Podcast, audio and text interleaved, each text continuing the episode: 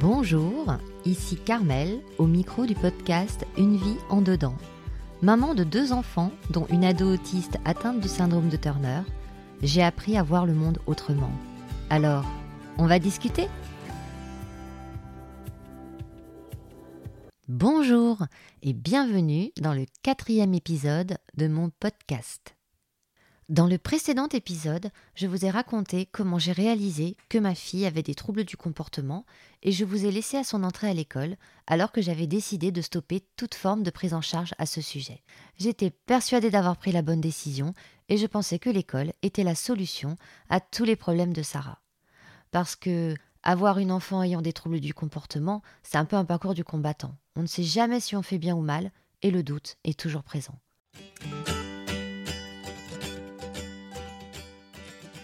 Je ne savais pas, en revanche, que j'allais découvrir le harcèlement scolaire. Vous savez, celui que votre enfant subit juste parce qu'elle est différente et n'a pas les mêmes codes sociaux que les autres, celui qui détruit psychologiquement, celui qui, malgré vos différences de perception évidentes, vous fait réaliser que vous êtes rabaissé et mis à l'écart de manière récurrente, quotidienne, et ce, tous les ans.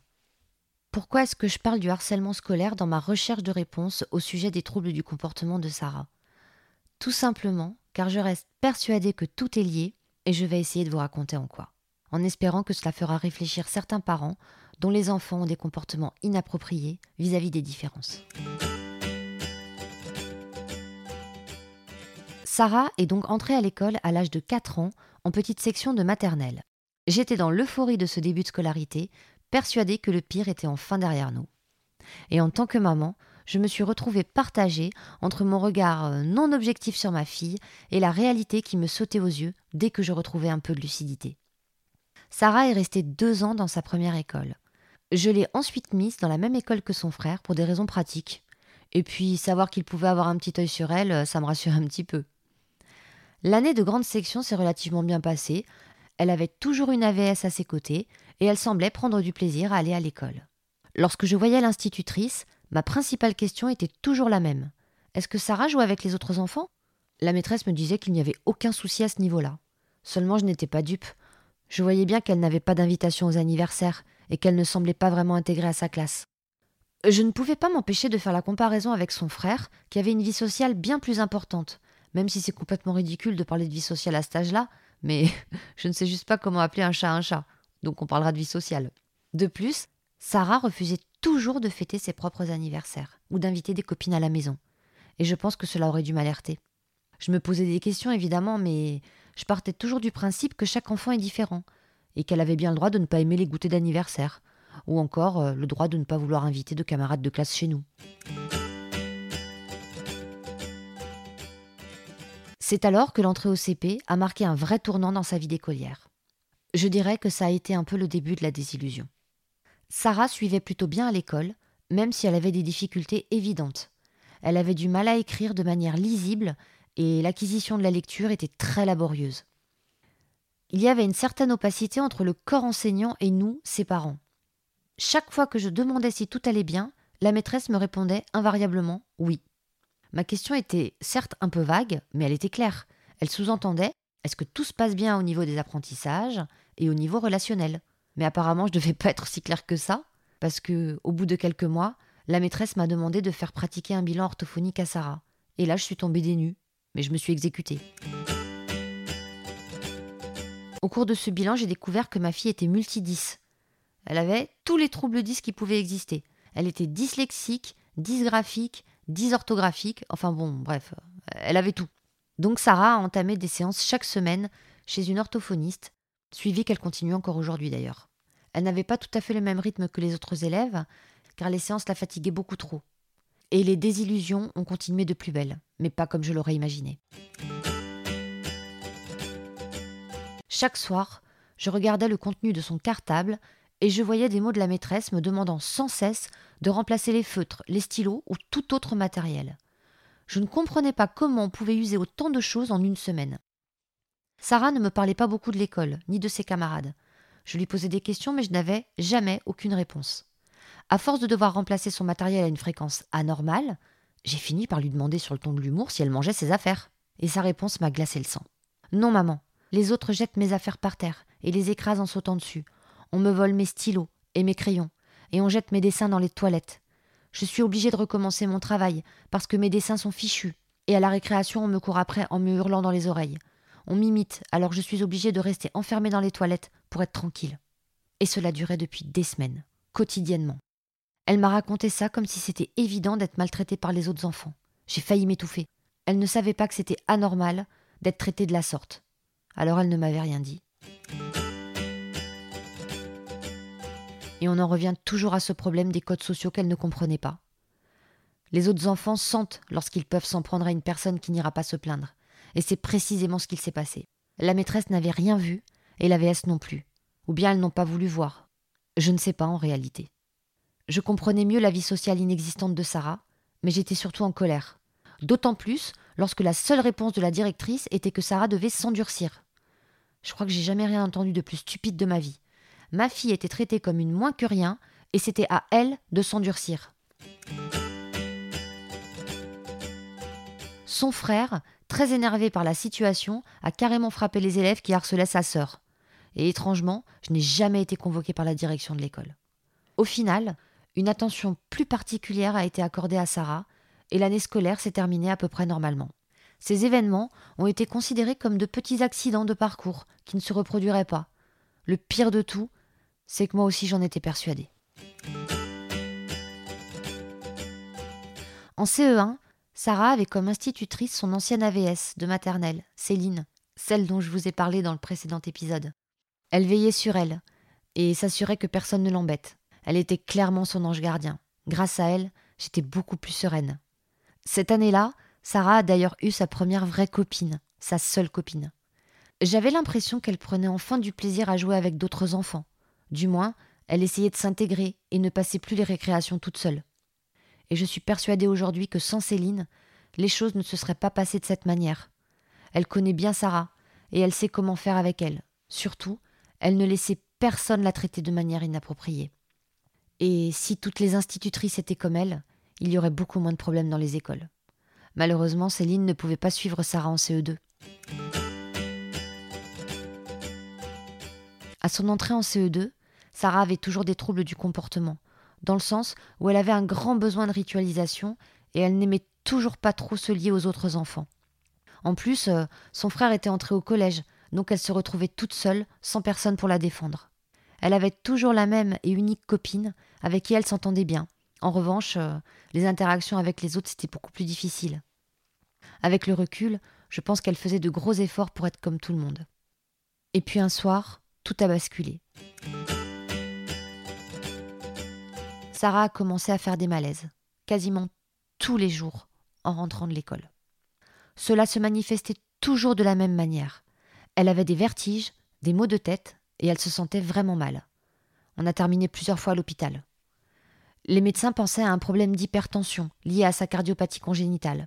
Mais en fait, ils n'étaient sûrs de rien, puisque les symptômes de Sarah étaient un peu compliqués. Elle disait avoir tout le temps la tête qui tourne, j'ai donc pris contact avec son cardiologue sur Marseille, qui nous a fait venir en urgence. Je ne vous cache pas que nous sommes partis de Corse complètement en stress, avec mille et un scénarios catastrophes en tête. Mais la réalité était en fait très loin de ce que nous avions pu imaginer. Bizarrement, loin de l'école, Sarah semblait aller beaucoup mieux. Son cardiologue lui a posé un holter tensionnel sur 24 heures, l'échographie cardiaque n'ayant rien révélé. Il ne comprenait pas les malaises de Sarah et ne voulait passer à côté de rien. Et le deuxième soir à Marseille, lors d'une discussion avec son papa, Sarah a lâché tout ce qu'elle nous cachait depuis trois mois. Sa nouvelle AVS, elle en changeait tous les ans, l'humiliait et la maltraitait verbalement dans le dos de son instituteur. Elle s'énervait pour un oui ou pour un non après elle. Il faut savoir qu'une AVS est assise seule avec l'enfant en classe. C'est donc facile pour elle de dire n'importe quoi sans que personne ne s'en aperçoive. Donc Sarah entendait tous les jours et toute la journée de la bouche de cette personne Tu es débile, tu ne comprends rien à rien, tu es bête, tu es nul, tu n'arriveras jamais à rien, et j'en oublie. Sarah, qui manquait déjà de confiance en elle, a commencé à être dans un état de stress tel qu'elle s'en est rendue malade. Et nous avons compris, en une demi-soirée, pourquoi nous étions à Marseille, dans le cabinet du cardiologue. Celui-ci a finalement conclu à des malaises d'hypertension liés à des situations de stress intenses. Autant vous dire que nous avons déclenché la Troisième Guerre mondiale à l'école. On a alerté l'inspection académique, la direction, la MDPH et une réunion a eu lieu immédiatement après notre retour de Marseille.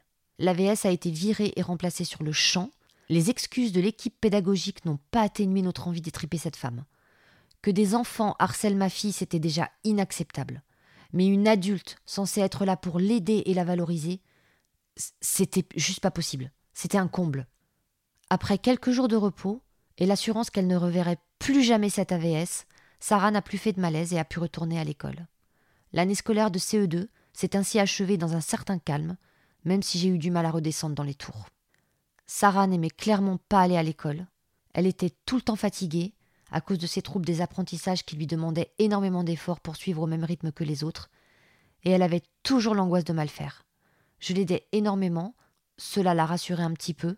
Elle était en CM1, et bien qu'elle prenait énormément sur elle, j'ai constaté au fil des mois qu'elle développait des tocs. C'était très étrange, car elle pouvait avoir un toc différent selon la période. Cela allait du lavage de mains 50 fois par jour jusqu'à avoir les mains en sang, aux ritualisations à outrance. J'ai su à ce moment-là que je devais la ramener consulter un psychologue. Le problème, c'est que Sarah était complètement dans l'opposition à ce sujet. Et emmener une enfant de force chez un psy ne peut pas donner de bons résultats. Je devais donc la préparer à cette idée. Cela a pris presque trois ans, où j'ai géré comme j'ai pu ses angoisses, ses tocs et autres ritualisations de plus en plus importants. Entre-temps, j'ai constaté qu'elle se renfermait de plus en plus. Elle ne voulait plus parler à la seule copine qu'elle avait. J'ai pensé qu'il s'était passé quelque chose, mais elle m'a juste dit que leurs centres d'intérêt n'étaient pas les mêmes. Et elle m'a dit À la récréation, je préfère courir après les pigeons plutôt que de jouer avec les autres. Je veux rester seule. On était dans le courant de l'année de CM1 et elle était constamment mise à l'écart, ou elle se mettait elle-même à l'écart. Sarah n'arrivait pas à comprendre les autres, alors elle s'isolait. Dans sa classe est arrivée une Nelly Olson, mais en pire. Sarah a alors commencé à me dire que cette fille l'embêtait tout le temps. Cette gamine entraînait avec elle une bonne partie de la classe. Elle était en CM2 et je pense que cela a été clairement l'année de trop. J'étais régulièrement parent accompagnateur pour des sorties scolaires ou pour la piscine, et je voyais bien que Sarah était complètement isolée. J'avais l'impression que cela ne semblait pas l'affecter. Elle me cherchait tout le temps du regard, les autres n'existaient pas, mais je me trompais lourdement. Un jour, elle est sortie de l'école contrariée, une fois de plus. C'était récurrent, mais elle ne m'expliquait jamais pourquoi. Alors j'ai pensé qu'elle avait peut-être loupé ses évaluations de la matinée, et elle m'a dit euh, qu'elle était juste fatiguée. Je ne l'ai pas cru, car je connaissais cette expression sur son visage mais je n'ai pas insisté. Lorsque Sarah ne veut pas parler, il est inutile d'essayer, ni d'insister. Elle peut rester muette des heures face à nos questions. Mais le soir, j'ai surpris une conversation avec son père. Aujourd'hui, pendant que nous étions dans le rang, des filles se sont moquées de moi et m'ont dit de dégager derrière tout le monde, car j'étais seule. Je n'ai pas voulu y aller. Elles me l'ont répété plusieurs fois en riant. Je suis toujours seule dans le rang car personne ne veut me donner la main. Personne ne me parle jamais, sauf pour se moquer de moi. J'ai l'impression d'être invisible. Ils font comme si je n'existais pas. Ce n'est pas parce que je suis malade que les autres doivent agir comme ça avec moi. Elle avait enfin réussi à dire ce qui se passait vraiment à l'école. Ces moqueries, ces mises à l'écart, étaient son quotidien depuis des mois. C'est aussi pour ça qu'elle préférait s'isoler. Et c'était un peu le serpent qui se mord la queue. Elle n'arrivait pas à s'intégrer, donc on l'humiliait. Et plus on l'humiliait, et plus elle se renfermait. C'est pour cette raison que je pense que tout est lié au trouble du comportement. La goutte d'eau a été la fois où elle a été obligée par son instituteur à présenter des excuses devant toute la classe pour quelque chose qu'elle n'avait pas fait. La Nelly Olson avait persuadé leur instit que Sarah s'était mal comportée. Elle est rentrée en larmes à la maison, elle ne voulait plus mettre un pied à l'école. Elle s'est sentie humiliée et victime d'une profonde injustice. Et je suis intervenue, une fois de plus. Je n'en pouvais plus de voir ma fille se mettre dans ces états. Je ne comprenais pas pourquoi l'école prenait autant les choses à la légère. La direction considérait ces faits comme des petites querelles entre camarades, comme des épiphénomènes. À aucun moment il n'a été prononcé les termes de harcèlement scolaire. Sauf que le harcèlement scolaire concerne des actions d'intimidation, d'humiliation ou de mise à l'écart répétées plusieurs fois dans une journée et étalées sur plusieurs semaines ou années. Il ne s'agissait donc plus d'une situation isolée, d'autant que cela venait toujours de la même gamine. Et un jour, j'ai complètement disjoncté. Nous étions au mois de mai de l'année de CM2. L'école organisait une pièce de théâtre que Sarah avait pris beaucoup de plaisir à préparer. Et j'ai pété un câble. Le jour de la représentation, toute la classe était dans une salle avant de monter sur scène, surveillée par une ancienne institutrice. J'ai pris Sarah à part et je lui ai demandé de me montrer les filles qui faisaient de sa vie un enfer. Je me suis plantée devant la porte, sous les yeux de cette instite, et j'ai interpellé un groupe de trois filles, dont la fameuse Nelly Olson, et j'ai dit Vous voyez ma fille Je vous interdis de l'approcher, de lui parler ou de la regarder. Vous n'avez pas le droit de la traiter de cette manière. Ce que vous faites, c'est puni par la loi. Je vais porter plainte et vos parents vont avoir de très gros problèmes. Je vous conseille de ne plus jamais vous approcher de Sarah. Est-ce que je suis claire? En fait, j'hurlais. J'hurlais littéralement. Sarah s'est mise à pleurer. Les trois gamines hochaient la tête bêtement et l'instit m'a laissé faire en me disant Comme je vous comprends. Il faut savoir qu'un adulte n'a pas le droit de parler aux enfants dans l'enceinte de l'école. Et moi, j'ai outrepassé ce droit. Je m'en fichais complètement. En plus, la réflexion de cette instit m'avait choquée, dans le sens où ça validait le fait qu'elle savait ce qu'il se passait. Elle savait qu'il y avait des choses anormales au sein de cette classe. Autant vous dire que j'ai littéralement plombé l'ambiance de la pièce de théâtre, car ces pestes se sont mises à pleurer. Et moi, je me suis pas démontée. J'ai assisté à la représentation, en toute détente. Mais il y a eu des conséquences, vous vous en doutez. Mais pas celles que vous imaginez en revanche. Deux jours après cette pièce de théâtre, Sarah est rentrée de l'école en larmes, à midi. La classe répétait le spectacle de fin d'année, et les trois pestes ont commencé à la menacer et à l'empêcher de répéter la danse de la kermesse. Et elles ont dit à Sarah On a tout raconté à nos parents, et ils sont allés chez le directeur. Ta mère va être convoquée, et c'est vous qui allez avoir des problèmes. Elle n'avait pas le droit de nous parler comme ça. Et puis, euh, toi, euh, dégage de là. Quand Sarah m'a raconté ça, j'ai gardé le plus grand des calmes et j'ai téléphoné à l'école. On m'a répondu que effectivement, il y avait eu une plainte de trois parents à mon encontre. Et le directeur leur a simplement dit Nous ne convoquerons pas la maman de Sarah, car ce sont vos filles le problème, pas Sarah. En gros, on était en train de me confirmer que tout le monde savait. Ma fille a été humiliée durant des mois et personne n'a bougé malgré tous mes signalements. Ce jour-là, j'ai décidé de mettre un point final à la scolarité classique de Sarah. Elle n'a ni participé à la kermesse, ni terminé l'année scolaire.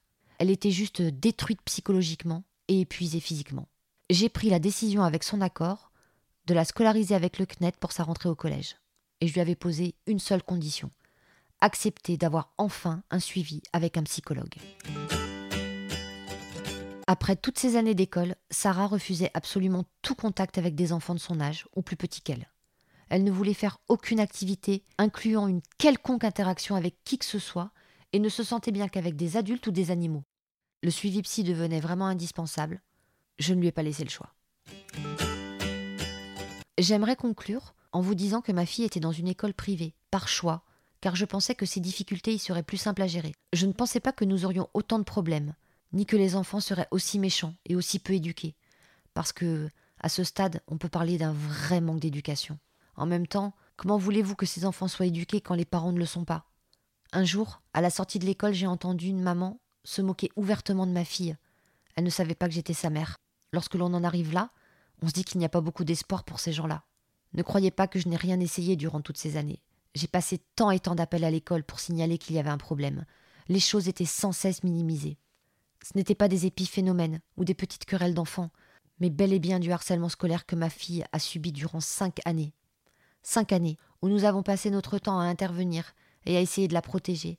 Cinq années où on nous a persuadé que Sarah était potentiellement le problème, à cause de ces troubles du comportement, justement. Les campagnes contre le harcèlement scolaire me hérissent le poil. Dans les faits, il ne se passe rien. On étouffe les événements et on arrive à convaincre les parents que ce n'est pas grave. Mais il faut toujours partir du principe que du moment que c'est grave pour votre enfant et qu'il en souffre, alors c'est grave tout court. Et c'est là où je veux en venir. Ma fille n'a pas la même perception des choses que tout le monde, dans le sens où ses codes sociaux sont altérés. Elle n'a pas su de suite que personne n'avait le droit de la traiter de cette manière.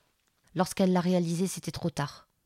Évidemment qu'elle a un problème d'interaction avec les enfants, mais cela n'excuse en rien les brimades et les humiliations qu'elle a subies. Alors la changer d'école, ce n'était même pas la solution, car je sais qu'elle aurait rencontré les mêmes problèmes. Dans un cas comme celui-ci, la déscolarisation s'est imposée. C'est comme ça que nous avons entamé le collège avec le CNED, un suivi psy, et toujours un tas de questions auxquelles je n'avais pas encore de réponse.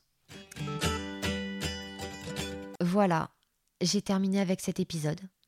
J'espère qu'il vous a plu et qu'il pourra vous sensibiliser un petit peu plus sur le harcèlement scolaire. Et surtout, ce qu'il faut retenir, c'est que c'est grave à partir du moment où cela affecte votre enfant. Notre parcours ne s'est pas arrêté là. Il s'est écoulé encore du temps avant que le diagnostic de l'autisme ne soit posé. Vous verrez que c'est un peu de ma faute, mais on en reparlera, puisque la prochaine fois, je vous raconterai les années collège avec tout ce que j'ai décidé de mettre en place pour Sarah, et ensuite, nous arriverons doucement mais sûrement dans le présent, avec toutes les interrogations que j'ai encore aujourd'hui. Si cet épisode vous a plu, n'hésitez pas à vous abonner, à me laisser une note ou un petit commentaire. Et vous pouvez aussi me retrouver sur Instagram au cas où. Moi, je vous dis à très vite pour la suite et on va finir comme d'habitude. Ciao